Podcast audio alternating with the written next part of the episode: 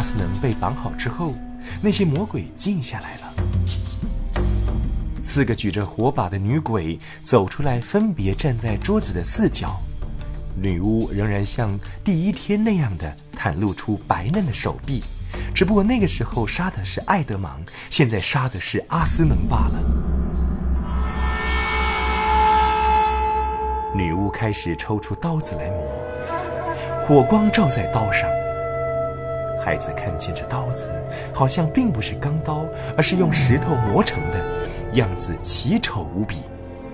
最后，女巫一步步向阿斯能逼近，站在他旁边，露出了迫不及待的神情，脸上肌肉不断抽搐。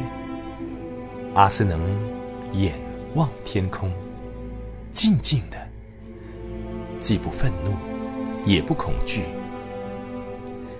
在女巫举刀刺下之前，他弯下腰来，声音颤抖的对阿斯能说：“谁胜谁败，你现在应该明白了吧？蠢货！难道你以为你这样做就可以救那个人类叛徒吗？好，我现在就照我们的协定。”让你替他死，待他流血，才不违背那古代奥秘的规定。可是，你死了以后，我要杀他，又有谁敢来阻止呢？明白了吧？你已经把纳尼亚永远的让给我了，你丢了你自己的老命，却没有赎回他的生命。明白了这些，你就乖乖的死吧。说完，他举起了刀子。孩子连忙把眼睛蒙起来，不敢看，也不忍看。两个女孩蹲伏在丛林里，手掩着脸，动也不敢动。耳朵里突然响起了女巫的叫声：“你们看，这大傻瓜已经躺在这里死了。你们快跟我去肃清残余的分子，不久。”就可以把那几个人类害虫和叛徒消灭了。快跟我走！就在这个时刻，孩子就几秒钟处于极大的危险之中。狂野的呐喊声中，怪叫怪调的声音中，刺耳难听的号角声响起。整群卑鄙龌龊的恶魔掠过山顶，经过他们藏身的地方，往山坡下蜂拥而去了。他们感到鬼魅经过，像一阵冷风。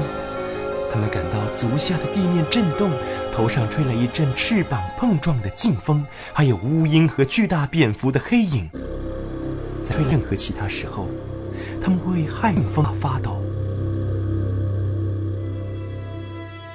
但此时此刻，阿斯能的死带来了悲伤、羞愧、恐怖，充满了他们的心。他们几乎没有想到要害怕。丛林刚恢复平静。苏珊和露西马上往空旷的山顶上跑去。这时，残月斜挂在西天，微微蒙上一层薄雾，狮王的轮廓还隐约可见，静静地躺在石板上。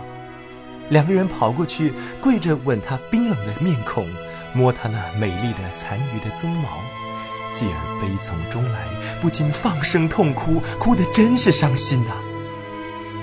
哭得差不多不能再哭了，又停了下来，彼此紧紧地把手握着，像一对失去父母的孤儿。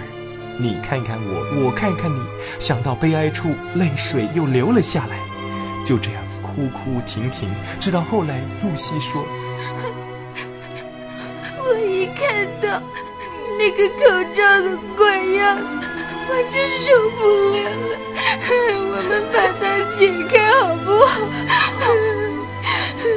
两姐妹立刻动手去解，可是天色很暗，而且手冻僵了，不灵活。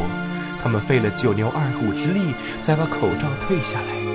再看看她的面孔，两个人又哭了起来，吻她，摸她，还尽力把那身上的、脸上的血和口边的白沫擦掉。这时，他们那种悲伤、寂寞。绝望以及恐惧的心情，真不知道如何形容。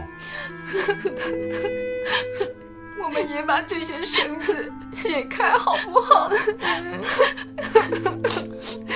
苏珊一面说，一面动手去解。可是卑鄙的仇敌故意把绳子拉得那么紧，不管他们怎么用力，就是解不开。两个人只好绝望地坐下来。我希望没有人读这本书的时候，像书山露西那天晚上那样不幸。可是如果你也遭遇到，如果你整晚起身哭到无泪，你会懂得走到尽头那种沉静。你仿佛感到不会再有什么事情发生了。无论如何，那就是他们两个人的感受。他们一言不语地坐着。呆坐在那里，也不知道过了多久，连身上越来越冷也没有觉察到。到了后来，露西却注意到两件事情：第一是发现东方的天空比先前亮了一些；第二是看到一些小东西在他们脚底下的青草地里挪动。起初他没有心思去注意它们有什么关系呢？现在什么都没有关系了。后来。他看见那些不知名的小东西居然沿着石柱上爬来，再过一会儿，阿斯嫩的身体周围全是这种小东西在挪动。他凑近去看一看，原来是些灰白色的小动物。啊，讨厌！这么多怕死人的小老鼠，怕的阿斯嫩满头满身都是。快走，快走啦！你们这些小畜生！你等一下。嗯露西把他叫住，目不转睛的盯着那些小老鼠，又接着说：“你、你、你看，他们在做什么？啊，好奇怪，他们在一点一点的啃绳子。哎，啊，我也看见了。